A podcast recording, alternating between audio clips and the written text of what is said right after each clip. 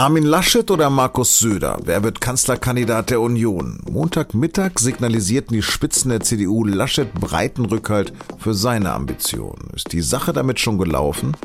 Das habe ich Merkels Ex-Generalsekretär Ruprecht Polenz gefragt. Sie hören auf den Punkt, den Nachrichtenpodcast der Süddeutschen Zeitung. Mein Name ist Lars Langenau. Schön, dass Sie dabei sind.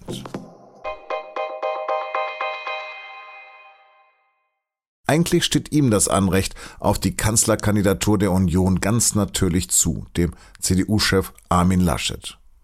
Montagmittag bekam der Ministerpräsident von Nordrhein-Westfalen dann auch Rückendeckung vom Präsidium und dem Bundesvorstand seiner Partei. Jetzt wird er wohl auch zugreifen als Kandidat für die Nachfolge von Angela Merkel im Kanzleramt.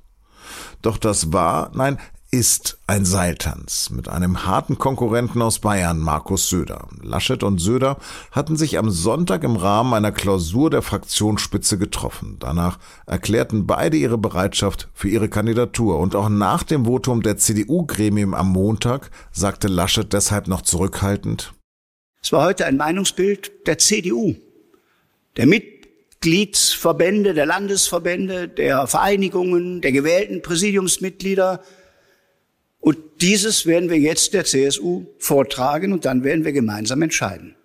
Es war heute keine Vorentscheidung, es war ein Meinungsbild der CDU mit ihren 15 Landesverbänden. Das war jetzt klassisches Understatement. Tatsächlich liegt der Aufschlag bei Laschet. Denn Söder hatte seine Kandidatur am Sonntag von einer breiten Unterstützung durch die CDU abhängig gemacht. Ich wäre bereit, mich dieser Verantwortung zu stellen, aber eben nur dann, wenn es in beiden Parteien auf eine breite Unterstützung stößt und wenn auch das getragen wird. Aber danach sieht es, zumindest Stand jetzt, Montag 15.30 Uhr, nicht aus. Laut Laschet wollen die beiden noch heute darüber sprechen, wie das ausgehen mag und wie sich die CSU-Spitze am Montagabend verhalten wird. Das können Sie aktuell bei sz.de verfolgen. Am Mittag habe ich vor allem über die Lage für Laschet mit Ruprecht Polenz gesprochen. Polenz ist 74, Jurist, war lange Kommunalpolitiker in Münster, von 1994 bis 2013 Mitglied des Bundestages und 2000 kurzzeitig Generalsekretär der CDU. Nach wie vor ist er in seiner Partei gut vernetzt, auch wenn er heute vor allem in sozialen Netzwerken wie Facebook und Twitter für ein weltoffenes Deutschland streitet. Herr Polenz, ist die Sache jetzt gelaufen mit den Voten der CDU für Laschet? Markus Söder hat ja richtigerweise äh, gesagt, er steht als Kanzlerkandidat zur Verfügung, wenn er eine breite Unterstützung auch aus der CDU bekommt. Das war deshalb richtig, weil das ist ja die Grundvoraussetzung dafür, dass er als Kanzlerkandidat bei den Bundestagswahlen erfolgreich sein könnte. Wenn er nicht erfolgreich wäre, wäre er auch für die Landtagswahlen geschwächt, die dann kurze Zeit später in Bayern stattfinden. Jetzt hat das CDU-Präsidium heute mit breiter Mehrheit Armin Laschet äh, für den richtigen Kanzlerkandidaten angesehen. Und ich denke, Herr Söder wird dann auch der CSU mitteilen, welche Schlussfolgerung er daraus zieht. Mhm. Wieso machen die das die beiden nicht so charmant? Wieso einigt man sich nicht bei einem Frühstück?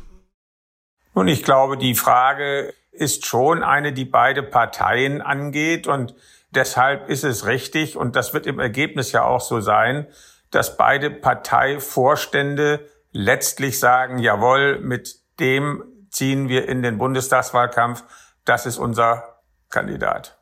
Sie haben lange den Wahlkreis Münster, also kommen aus selbst aus NRW im Bundestag vertreten. Sind Sie also zu 100 Prozent für Laschet? Ich bin sehr für Armin Laschet, weil er zu seinen Grundüberzeugungen steht und auch in schwierigen Zeiten daran festhält. Er war pro Europa, auch bei der Eurokrise. Er hat sich für Humanität in der Flüchtlingskrise ausgesprochen und stark gemacht. Und er ist auch sehr engagiert, um Zusammenhalt zu stiften, auch mit Eingewanderten, auch wenn es da manchmal Gegenwind gibt. Und diese Verlässlichkeit, finde ich, braucht es auch, wenn man Deutschland regieren will. Nordrhein-Westfalen ist das größte Bundesland. Es ist sehr vielfältig. Er hat es hier gut gemacht. Deshalb äh, denke ich, ist er auch der richtige Kanzlerkandidat und er könnte auch Kanzler. Jetzt ist er ja ein bisschen in die Kritik gekommen ähm, in jüngster Zeit äh, mit seiner Performance im Kreise der Ministerpräsidenten in der Corona-Politik. Wie fanden Sie denn seinen Auftritt? Ich glaube, dass äh, es in der Tat nicht nur bei ihm, aber auch bei ihm Schwächen in der Kommunikation gab.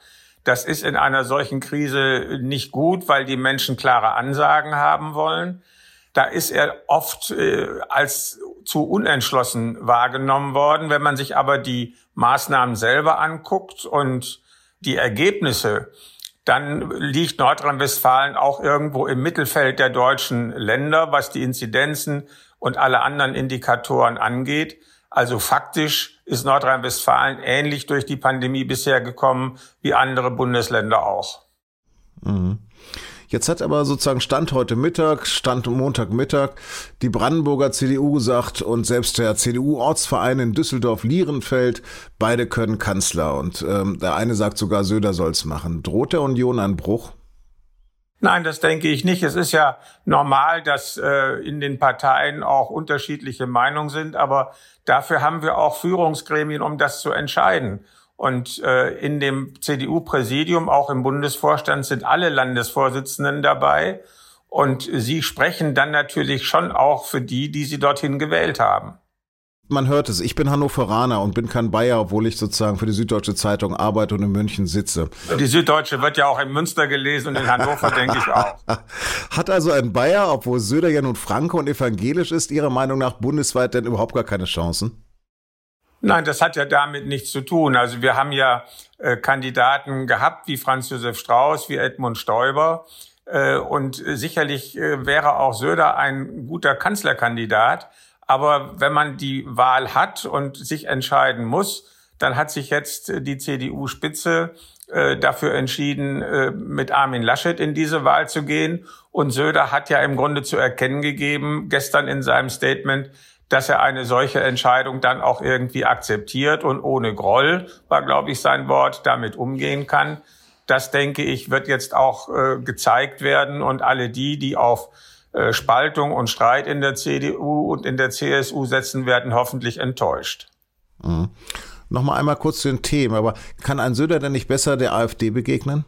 Nein, also wenn Sie anschauen, wie die Wahlergebnisse der AfD sind, jetzt will ich nicht nur auf Münster verweisen, wo die AfD die fünf Prozent nicht geschafft hat, sondern in Nordrhein-Westfalen ist sie generell nicht besonders stark, dann äh, zeigt das, dass auch die Politik, die Armin Laschet verficht, äh, hier durchaus Wirkung hat wir würden einen großen Fehler machen, uns in der Politik äh, darauf zu kaprizieren, nun möglichst irgendwie Wähler von der AfD zurückzugewinnen. Für jeden, den wir da vielleicht durch einen Kursschwenk bekämen, verlieren wir fünf in der Mitte. Also das, glaube ich, ist nicht das Ziel. Und ich habe auch den Eindruck, dass Söder aus den Fehlern, die da bei der Landtagswahl noch gemacht worden sind, gelernt hat und das selber auch nicht mehr so wiederholen würde. Herr Polens, haben Sie vielen, vielen Dank für Ihre Zeit und Expertise. Gerne. Wie gesagt, alle ganz aktuellen Informationen finden Sie auf sz.de. Und jetzt noch weitere Nachrichten. CDU-Chef Laschet hat sich natürlich auch inhaltlich zu den Wahlkampfthemen geäußert und er fordert die SPD-geführten Länder auf, schnell den Weg zu einem Infektionsschutzgesetz freizumachen. Laschet verwies auf die steigenden Zahlen der Intensivpatienten in Krankenhäusern und hat seine Forderung nach einem Brückenlockdown erneuert. Und deshalb ist noch mein, mein Appell auch an die SPD-regierten Länder, lasst uns schnell entscheiden jenseits dieses Gesetzes, damit wir endlich handeln in dieser Pandemie. Zumindest Arbeitsminister Hubertus Heil von der SPD hat schon reagiert. Er will Betriebe verpflichten, ihre Beschäftigten, die nicht im Homeoffice sind, mindestens einmal pro Woche einen Corona-Test anzubieten. Diese Änderung der Arbeitsschutzverordnung soll am Dienstag dem Kabinett vorgelegt werden. Die Kosten sollen die Arbeitgeber tragen. Irans Außenminister hat Israel der Sabotage beschuldigt. Am Sonntag war es zu einer Explosion in einer Fabrik für Urananreicherung gekommen. Unklar ist nach wie vor, wie groß die Schäden sind. Die EU zeigte sich besorgt wegen der potenziellen Attacke. Brüssel verwies auf die sensiblen Gespräche über eine Rückkehr zum Atomabkommen von 2015.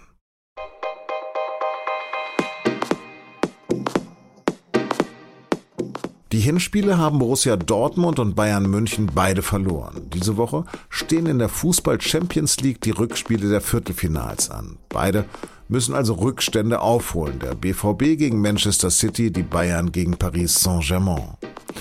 Wie kann das gelingen? Darum geht es in der neuen Folge von Und nun zum Sport. Mehr unter sz.de-sportpodcast. Das war auf dem Punkt. Redaktionsschluss war 16 Uhr. Danke fürs Zuhören. Kümmern Sie sich bitte um einen Impftermin. Bleiben Sie gesund und uns gewogen.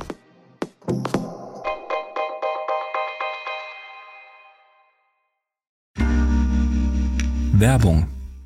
Hi, ich bin Patrick Bauer, Reporter beim Magazin der Süddeutschen Zeitung. Und gemeinsam mit meiner Kollegin Eva Hoffmann habe ich an einer unglaublichen Geschichte recherchiert.